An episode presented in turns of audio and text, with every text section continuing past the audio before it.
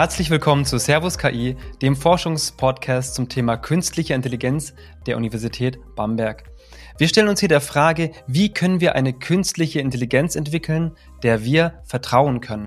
Servus Patrick. Grüß dich, Lennart. Bevor wir loslegen, liebe Hörerinnen und Hörer, wenn Ihnen der Podcast gefällt, dann drücken Sie gerne auf Abonnieren und bewerten Sie unseren Podcast in Ihrer Podcast-App, also zum Beispiel in Spotify, in Apple oder in Google Podcast.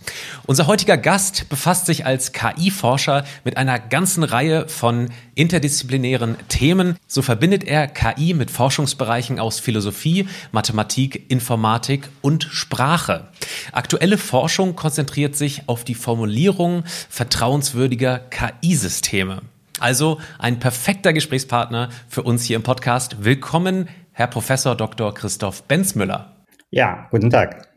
Sie sind Inhaber des Lehrstuhls für KI-Systementwicklung an der Universität Bamberg, sind als außerplanmäßiger Professor mit der Freien Universität Berlin verbunden und unterhalten enge Forschungskooperationen unter anderem mit der Universität Luxemburg, aber auch in Stanford und Berkeley. Darüber hinaus beraten sie KI-Startup-Unternehmen im In- und Ausland. Jetzt würden wir am Anfang dieses Podcasts gerne ähm, mit etwas äh, Populärem aufmachen. Und zwar kennt jeder da draußen mittlerweile das Programm ChatGPT von OpenAI. Das hat ja in letzter Zeit für Furore gesorgt, für viele Schlagzeilen.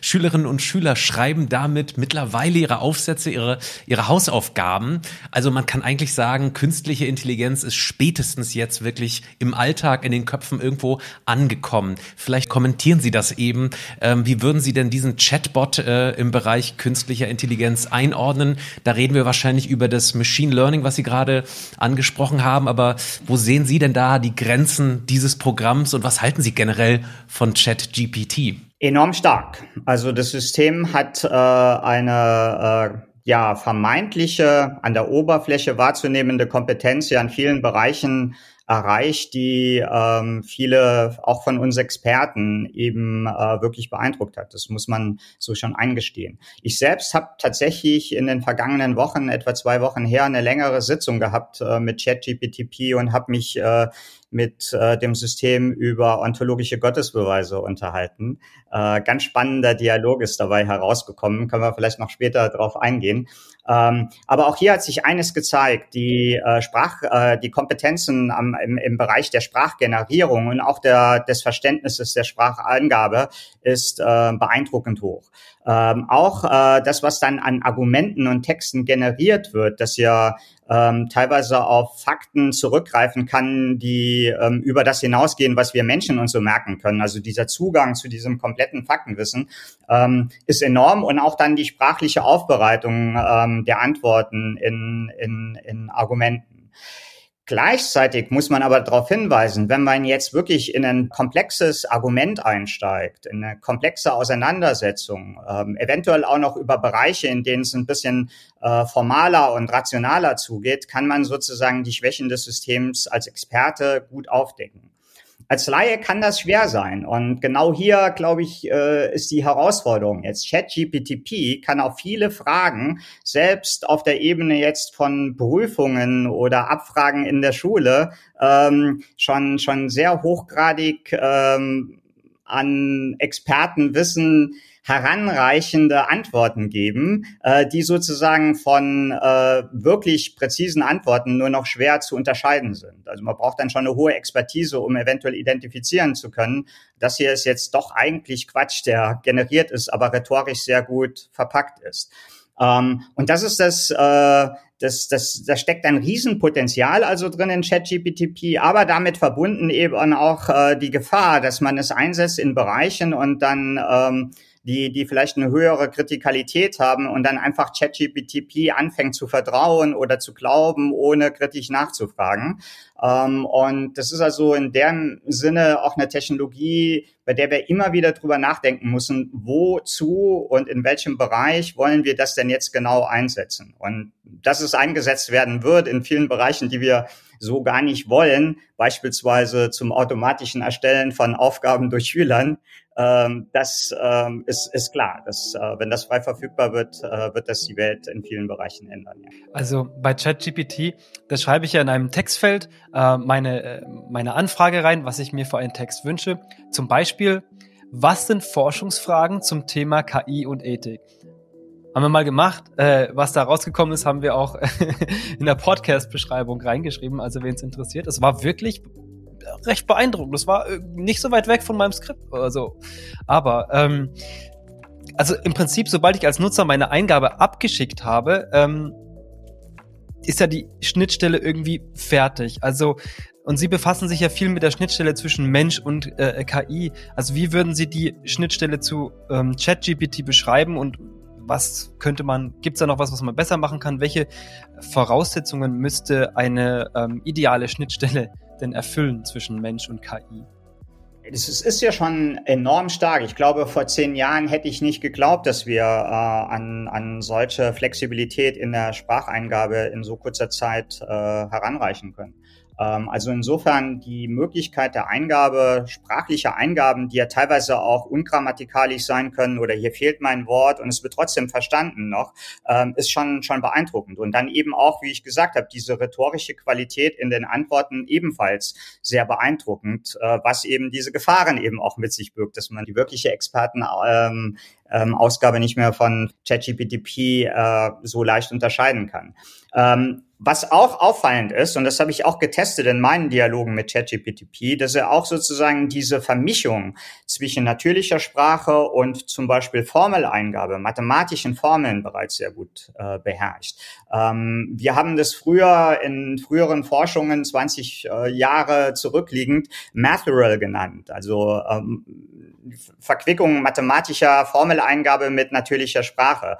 Und auch hier ist äh, schon eine erstaunliche Robustheit in der, in der Eingabe erkennbar beim System, so dass man auch Dialoge in dieser Sprache Matheral eigentlich zu einem gewissen Grad führen kann.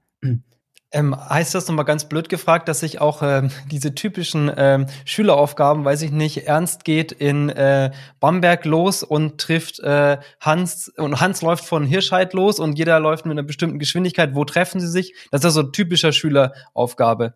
Das kann die auch schon lösen? Die sind schon recht weiter. Ich habe das jetzt nicht speziell getestet. Ich habe selbst kleine Mathematikaufgaben getestet, in denen oder Logikpuzzle getestet, in denen ich darauf ähm, ähm, aus war zu sehen, ob ein tieferes Verständnis vorliegt und könnte dann das System auch in die Irre führen leicht. Ähm, aber trotzdem war die Eingabe und die Interpretation der Eingabe erstaunlich robust in der Vermischung zwischen äh, natürlich sprachlicher Eingabe und, und mathematischen Formeln.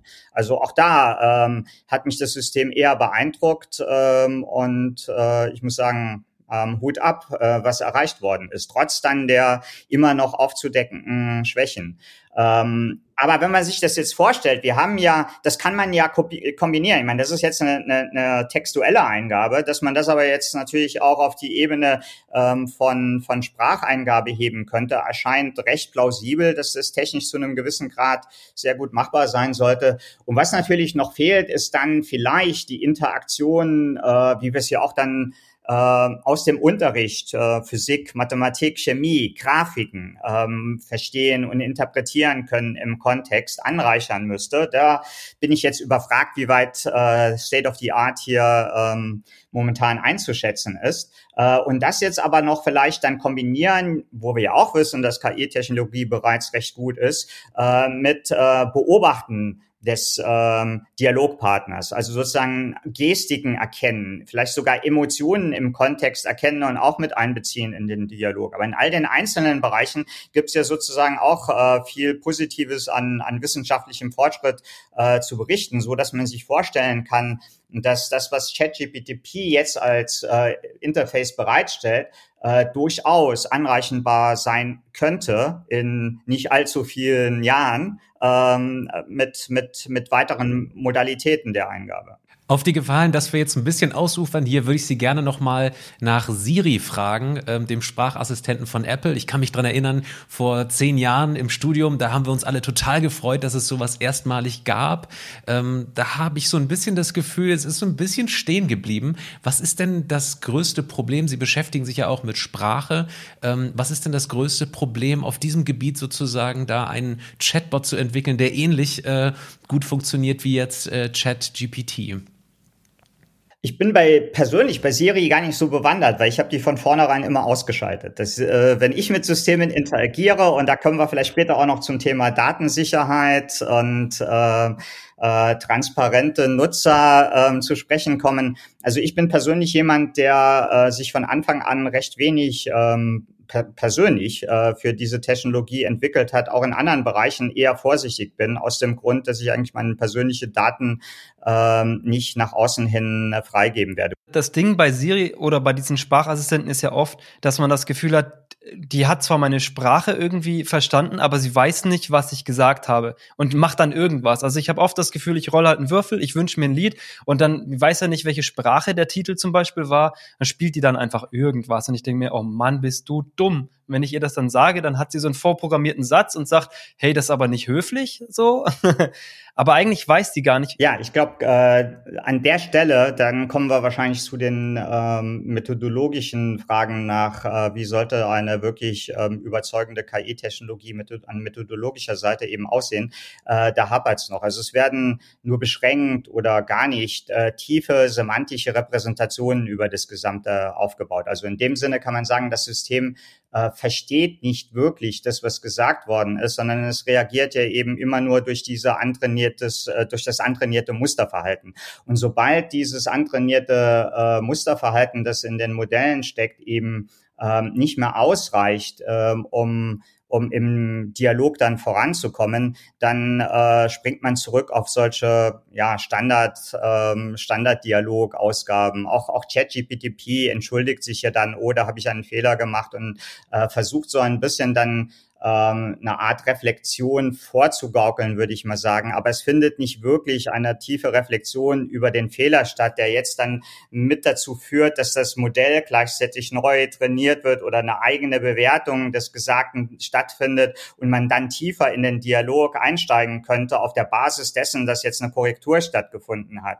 Ähm, und das sind natürlich Begrenzungen solcher Systeme, also im gewissen Sinne eine Begrenzung, die ich glaube, die sich ähm, ähm aufgehangen ist an dem Fehlen von tiefen semantischen, symbolischen Repräsentationen in Verbindung mit einem Mangel an an ähm, Aspekten von Selbstreflexion. Also und und da ähm, ist sozusagen noch noch an, an starkem Forschungsbedarf ähm, gegeben, um die Systeme auf ein Niveau zu bekommen, dass wir sie wirklich auch äh, dann akzeptieren würden. In Ihren eigenen Arbeiten nutzen Sie ja auch schon explizit diesen Einsatz symbolischer KI-Technologie. Ähm, können Sie das noch mal kurz erklären, was, was das ist und was der Unterschied zu dem äh, Machine Learning jetzt ist?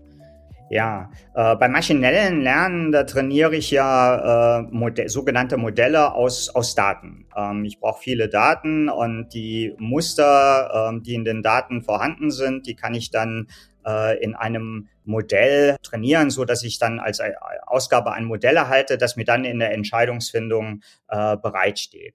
Ähm, im, in der symbolischen KI ist es nun aber so, dass ich als ähm, Experte äh, Uh, die explizite Repräsentationen nutze, um mein Expertenwissen ähm, symbolisch zu äh, charakterisieren, zu modellieren. Was ist eine symbolische Modellierung? Das kennt jeder aus der Mathematik. Wenn ich hinschreibe, die Gesetze zum Beispiel der Mengenlehre äh, oder in der Physik äh, gewisse, gewisse Theorien, dann ähm, Relativitätstheorie in Formeln gieße.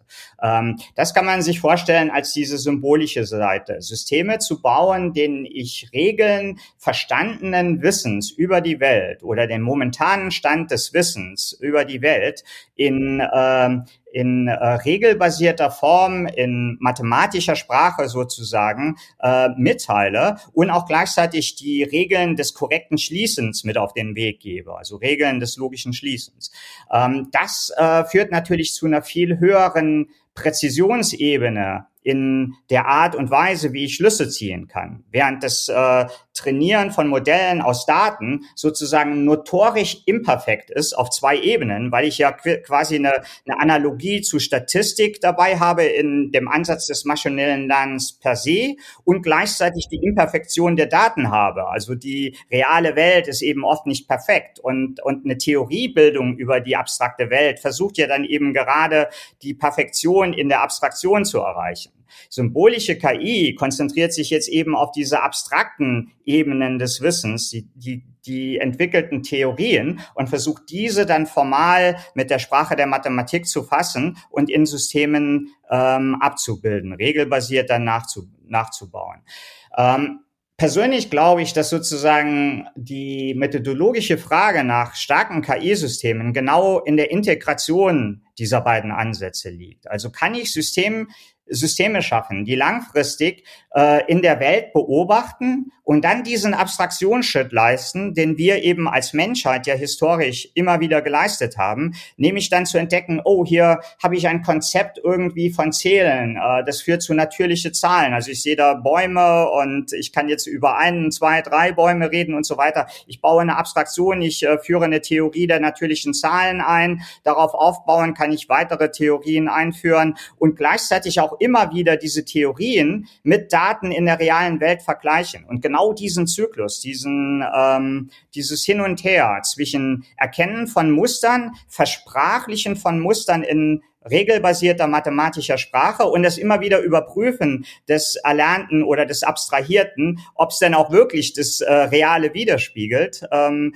das, das fehlt in diesen Systemen meiner Meinung nach. Ähm, und wenn äh, jetzt Architekturen von OpenAI oder sowas so etwas mit einbeziehen würden, dann glaube ich, haben wir nochmal eine ganz andere Art von Qualität, äh, die wir an der ähm, ja, Forschungsvorfront der Entwicklung von solchen Systemen in Richtung starke KI eben erwarten können.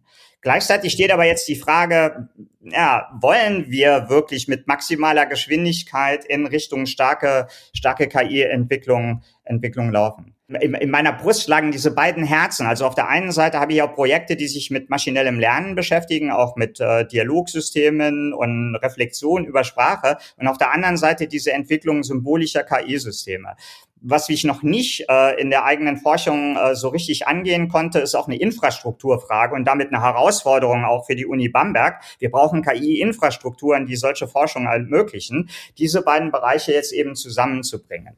Äh, richtige, die, die, die besten Umgebungen wären natürlich dann die großen Platzhirsche, die ähm, ähm, am Markt eben die großen Sprachmodelle eben schon trainieren und die eben anzureichern über tiefes symbolisches Verständnis. Ähm ich habe das jetzt so verstanden, wenn ich eine ähm, regelbasierte oder symbolische KI habe und dann versteht die, wenn sie ein Wort benutzt, ähm, das gleiche im Idealfall darunter wie ich und wir können uns dann tatsächlich austauschen, während ChatGPT oder Siri ähm, mehr oder weniger einfach aus so einem Modell eine Wahrscheinlichkeit errechnen, was wahrscheinlich das ist, was jetzt als Antwort passt, ohne überhaupt zu wissen, von was wir gerade reden. Ist das so, kann man das so sagen?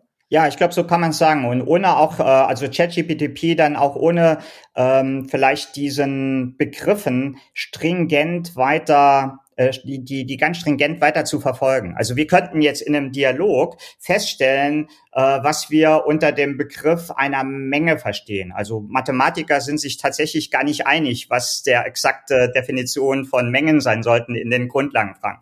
Und wir könnten jetzt uns eine Stunde oder zwei Stunden darüber unterhalten und hätten dann eventuell am Ende einen Konsens äh, und den könnten wir dann in Zukunft beibehalten. Den Konsens hätten wir in mathematisch-symbolischer Sprache eben formuliert. Das kann man in ganz vielen Bereichen auch machen. Auch im Bereich äh, des, äh, der, des Rechts oder auch im, vielleicht sogar im Bereich der, der Ethik, dass wir uns auf gewisse Prinzipien sehr, sehr äh, präzise eben einlassen und idealerweise danach streben sollten, die so formal wie möglich zu fassen, weil damit äh, der Raum möglichen Missverständnisses reduziert wird. Also die, die verschiedenen Interpretationsmöglichkeiten von natürlicher Sprache, die sehr, sehr flexibel ähm, oft interpretiert werden kann, eben zu reduzieren durch einen möglichst hohen Präzisionsgrad. Ähm, entweder in einer quasi dann fast schon formalen hm, Verwendung natürlicher Sprache oder direkt in, in äh, mathematischer oder regelbasierter Sprache. Und äh, wenn wir uns dann auf solche Definitionen geeinigt hätten und dann Systeme wie ChatGPTP diese auch stringent beibehalten könnten oder auch wieder weiterentwickeln könnten,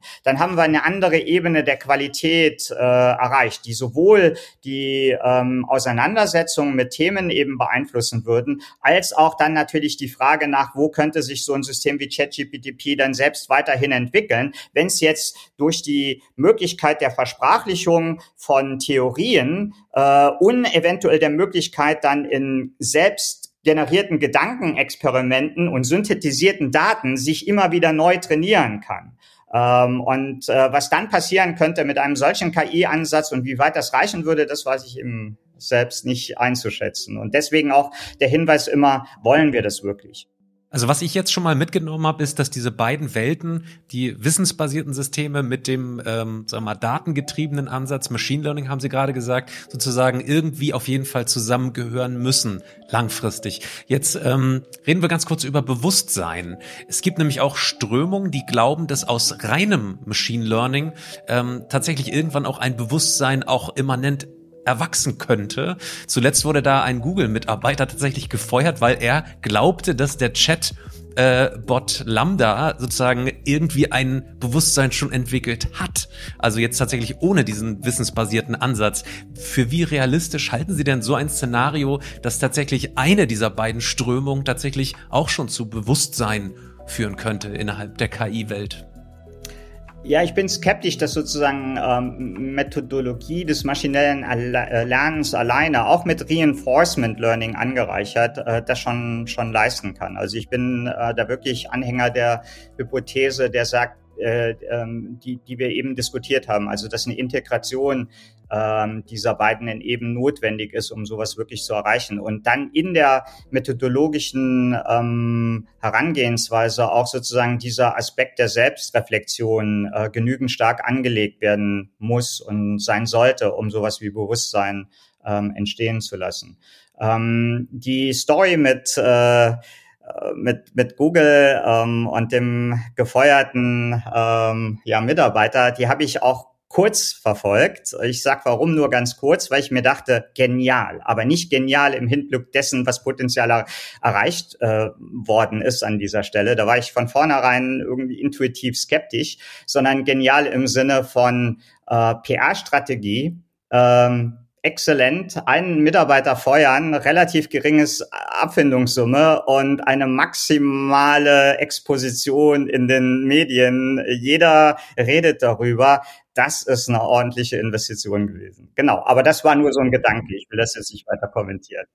Ich musste, als Sie gerade gesagt haben, wollen wir das eigentlich, ähm, diese starke KI jetzt schon möglichst bald herbeirufen, da fällt mir eben dieser Film Transcendence ein. Da gibt's den fiktiven KI-Forscher Will Caster und der äh, hat eben, stellt eine KI vor und die kann genau das. Die hat also ein Vielfaches der menschlichen ähm, Intelligenz. Sie sagte, er sagt, die ist schlauer als alle Menschen, äh, die jetzt leben und die jemals gelebt haben, zusammen.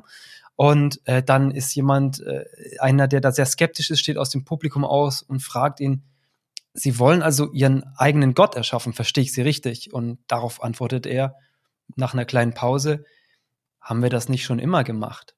Und ich denke, es geht da auch um die Frage der Verantwortung, Verantwortung abgeben ähm, oder auch äh, in welche Beziehung wir ähm, mit so einer äh, KI mhm. gehen. Ja, spannendes Thema generell. Also ich habe jetzt Transcendence nicht gesehen, bin aber generell ein großer Fan von äh, Science-Fiction-Filmen, weil wenn die gut gemacht sind, natürlich zu einer wirklich ordentlichen Reflexion über das Thema anregen und eben gerade dann oftmals eben starke KI in den Vordergrund rücken, weil das natürlich das Thema ist jetzt, äh, äh, Maschine wird äh, leistungsfähiger und kompetenter als Menschen und übernimmt äh, Macht im Kleinen und im Großen Großen. Ähm, und wir haben es vorher schon gesagt, wollen wir uns wirklich sozusagen mit maximaler Geschwindigkeit äh, auf, auf, auf so eine Reise begeben. Das müssen wir stets als Gesellschaft reflektieren. Das ist also eine Herausforderung an, an äh, gesellschaftliche ähm, Institutionen darüber. Ähm, ähm, Reflexionen eben zu führen und eventuell Richtungen vorzugeben. Aber die, die Thematik hier, ähm, was erschaffen wir eigentlich, ist natürlich faszinierend. Ähm, ich bin skeptisch. Ähm, immer noch, dass wir sowas wie Bewusstsein in Maschinen erlangen werden. Ich bin auch skeptisch, dass wir sowas wie eine Superintelligenz sehr schnell, werden, äh, äh, schnell sehen werden. Allerdings ähm, bin ich auch überrascht eben von der Geschwindigkeit jetzt, ähm, die ChatGPT zum Beispiel wieder mal ähm, nachweist in, der, in, in den Forschungserfolgen. Wenn wir bei dem Gottesthema sind, ähm, Sie haben ja eben auch äh, sich, Sie haben es vorhin schon erwähnt, äh, diesen Gottesbeweis, Gödels Gottesbeweis mit Hilfe einer KI ähm, nachvollzogen. Können Sie da nochmal erklären, worum es dabei ging? Also der ontologische Gottesbeweis geht zurück auf Anselm von Canterbury und Kurt Gödel hat dann auch dazu beigetragen, ganz viele Philosophen über die Jahrhunderte. Und er geht, er skizziert eigentlich äh, oder argumentiert eigentlich mit der höchsten Ebene der Rationalität, also gerade mit den Regeln der Logik, der formalen, präzisen Logik äh, skizziert er ein, ein Argument, also insbesondere dann bei Kurt Gödel. Und der Begriff des Göttlichen selbst ist sogar in diesem Argument so angelegt, dass Gott als ein maximal perfektes und maximal rationales äh, Wesen eben dargestellt wird.